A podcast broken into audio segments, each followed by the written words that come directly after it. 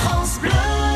Bonjour Patrick Citeau. Bonjour. Notre historien est avec nous sur France Bleu. Aujourd'hui, nous partons euh, à Sanssé, c'est dans la Vienne. Le père Camille Delacroix y a révélé un site archéologique qui connaît une seconde vie à notre époque. Situé entre Poitiers et Niort, le site archéologique de Sanssé prolonge en effet sa longue histoire. À l'époque gallo-romaine, c'est une des agglomérations majeures du territoire picton.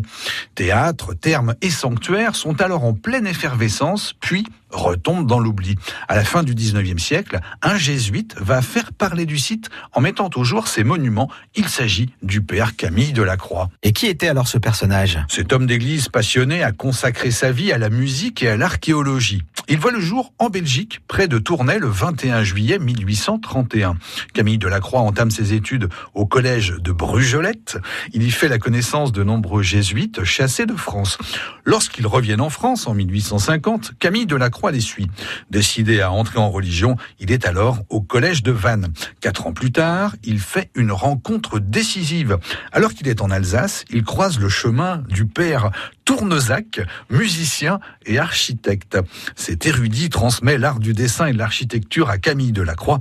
Sa passion de l'archéologie prend corps par la suite. D'accord. Et que nous fait-il découvrir à Sensé son travail de déblaiement des ruines débute en février 1881. L'exploration du site dure ainsi jusqu'en octobre 1883.